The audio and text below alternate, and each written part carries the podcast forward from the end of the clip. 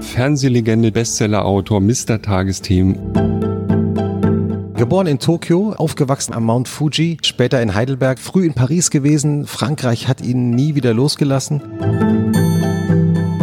Und als ich darüber gegangen bin, hat der Kollege zu mir gesagt, Wahnsinn, Wahnsinn, das musst du drehen.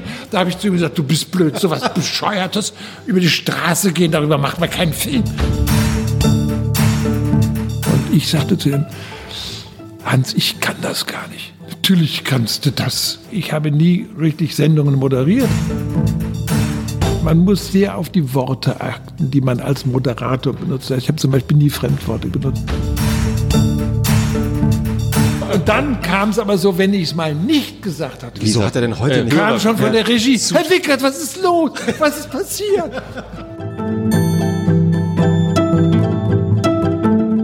Also die nächsten zwei Tage reden, wenn Sie das wollen. Mindestens, mindestens.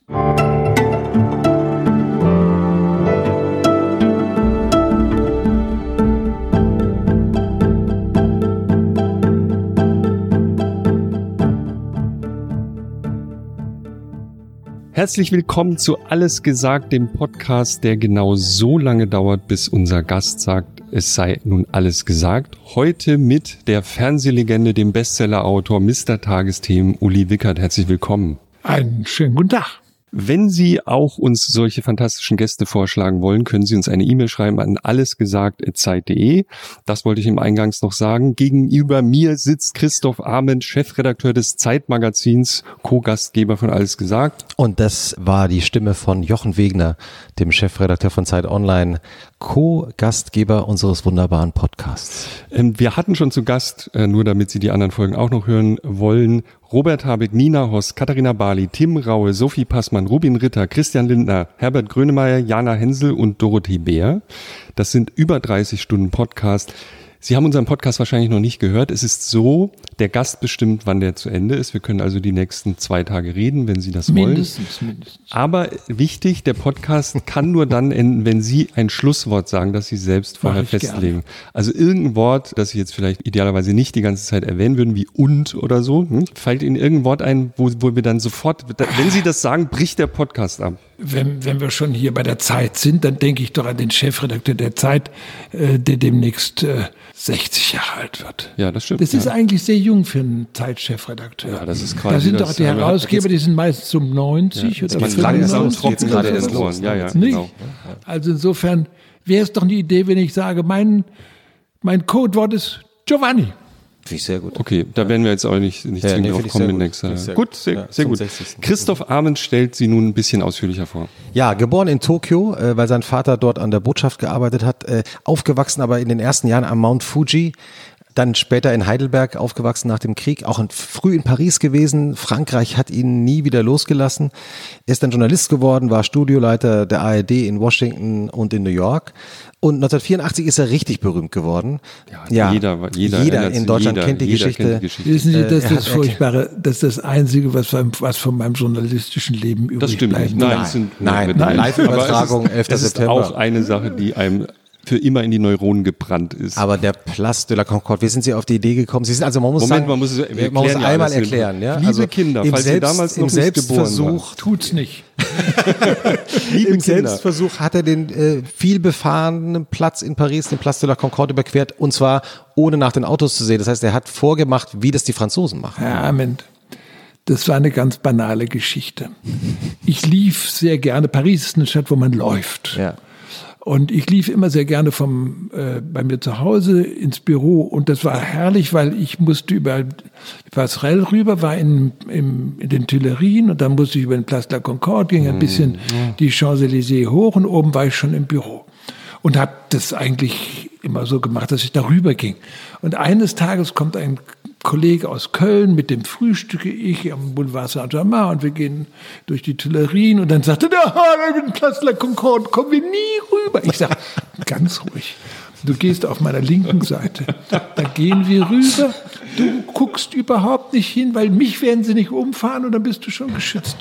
Und dann gehen wir so rüber. Ich hatte natürlich einen psychologischen Trick. Heute gibt es da eine Ampel, aber damals gab es keine Ampel. Aber es gab ganz hinten am Ende beim Einf bei der Einfahrt in Place de la Concorde die Ampel an der Rue Royale äh, und der Rue de Rivoli. Und wenn die rot war, dann fuhren natürlich keine Ampeln über, keine Autos über den Platt. Dann habe ich gesagt, jetzt losgehen. Natürlich wurde die grün und jetzt fuhren alle Autos zwölfspurig auf uns zu. Aber die sahen da auf dem Platt einen Idioten rüberlaufen. Da haben die gesagt, oh, der geht gleichmäßiges Tempo, komme ich vorne noch vorbei, fahre ich lieber hinten vorbei. Ging immer, klappt. Weil in Frankreich Verkehr durch Psychologie geregelt wird. Mhm. Weniger durch Verkehrsregeln. Mhm. Mhm. Hat immer geklappt. Und als ich darüber gegangen bin, hat der Kollege zu mir gesagt, Wahnsinn, Wahnsinn, das musst du drehen. Da habe ich zu ihm gesagt, du bist blöd, sowas Bescheuertes, über die Straße gehen, darüber macht man keinen Film. Der sagt, doch, für den nächsten ähm, Bericht, den du für mich drehst, da fängst du mit an. Ich habe es dann gemacht. Fantastisch.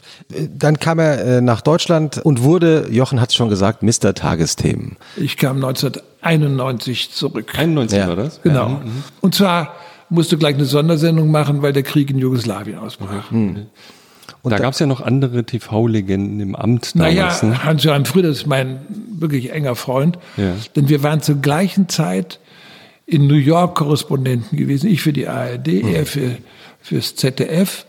Und unsere Studios lagen nicht weit auseinander. Und dann, und dann sind Sie 91, 92 zurück nach Deutschland gekommen. Der, konnte, wie, wie, konnte der Friedrichs, konnte der denn äh, loslassen so einfach? Also war die Übergabe ja, mit Ja, ja, ja, der, der, der, er hat mich als sein Nachfolger vor, vorgeschlagen, er hätte sicher noch zwei, drei Jahre länger äh, machen können, aber ihm reichte das. Der war dann, ich glaube, 63 und mhm. so, und dann hat er gesagt, ach nee, äh, immer da diese nachts da rumsitzen. Mhm. Und er hat äh, mich vorgeschlagen und ich sagte zu ihm, Hans, ich kann das gar nicht. Natürlich kannst du das. Sie haben gesagt, ich kann das nicht. Ja, ich, nein, ich, ich, habe, ich habe nie richtig Sendungen moderiert oder sowas. Und also. dann bin ich, dann haben die, die ARD-Intendanten gesagt, na, wenn der Friedrichs das meint, dann dass er das kann, dann soll er das machen. Da habe ich gesagt, naja, wird schon gehen. Wie kamen Sie eigentlich auf die berühmte geruhsame Nacht? Ganz lange gab es ja das Wetter in den Tagesthemen und da gab es deswegen meine Wettergeschichten. Das waren immer wahre Geschichten, die aber absurd äh, waren. Und äh, dann hörte das auf, weil das wurde ausgegliedert, weil dann jetzt ein Sponsor das Wetter erstmal ankündigen musste. So, jetzt musste ich überlegen, wie machst du die Sendung zu Ende? Und ich bekam von einem Zuschauer einen Brief, der sagte, Herr Wickert, äh, es gibt inzwischen kein Ende der Sendung mehr. Es wird immer nachts weitergesendet. Als ich anfing, wurden ja die Tagesthemen am Ende des Programms abends so gegen halb eins nochmal wiederholt. Absurd, wenn man sich das hm. vorstellt, eine aktuelle Sendung, nee. ein paar Stunden später wiederholt. So, und jetzt geht es die Nacht durch und er sagte, keiner wünscht uns mehr eine gute Nacht. Und dann habe ich gedacht, wenn jemand sowas schreibt, meinen mehrere Leute das. Ne? Einer hat sich dann mal hingesetzt, hat es geschrieben.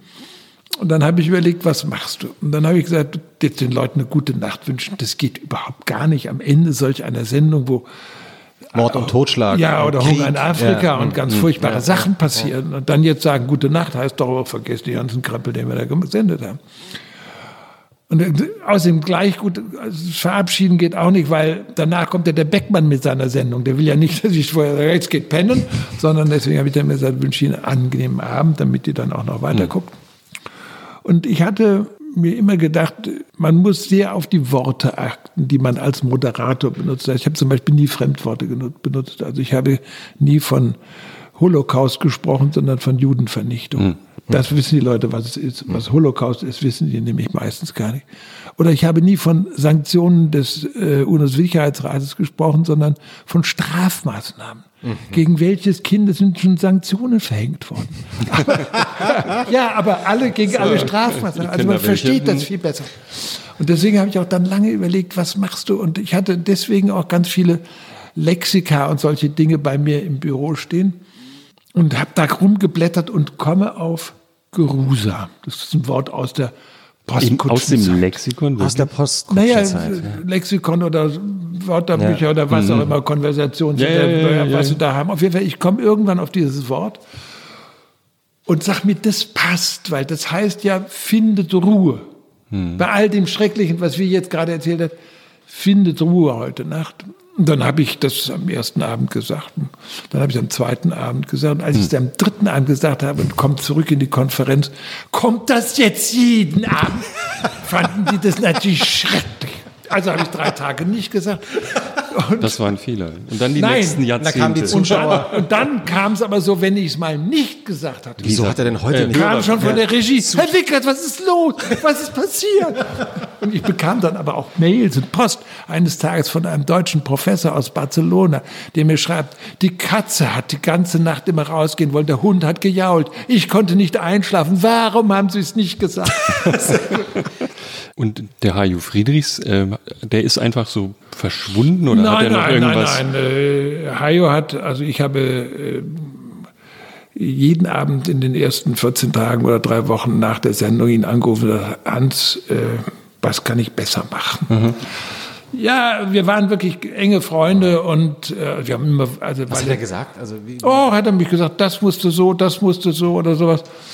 Das hilft ja. Mhm. Und äh, dann hat er zu mir gesagt, ja, aber weißt du, ich würde gerne noch einmal den Jahresrückblick machen, mhm. weil der äh, Tagesthemenmoderator, der machte damals ja. die automatisch, automatisch die mhm. Jahresrückblicke und die wurden interessanterweise, so ist eben die ARD dann nicht in Hamburg produziert, sondern die wurden dann in München beim Bayerischen Rundfunk äh, produziert.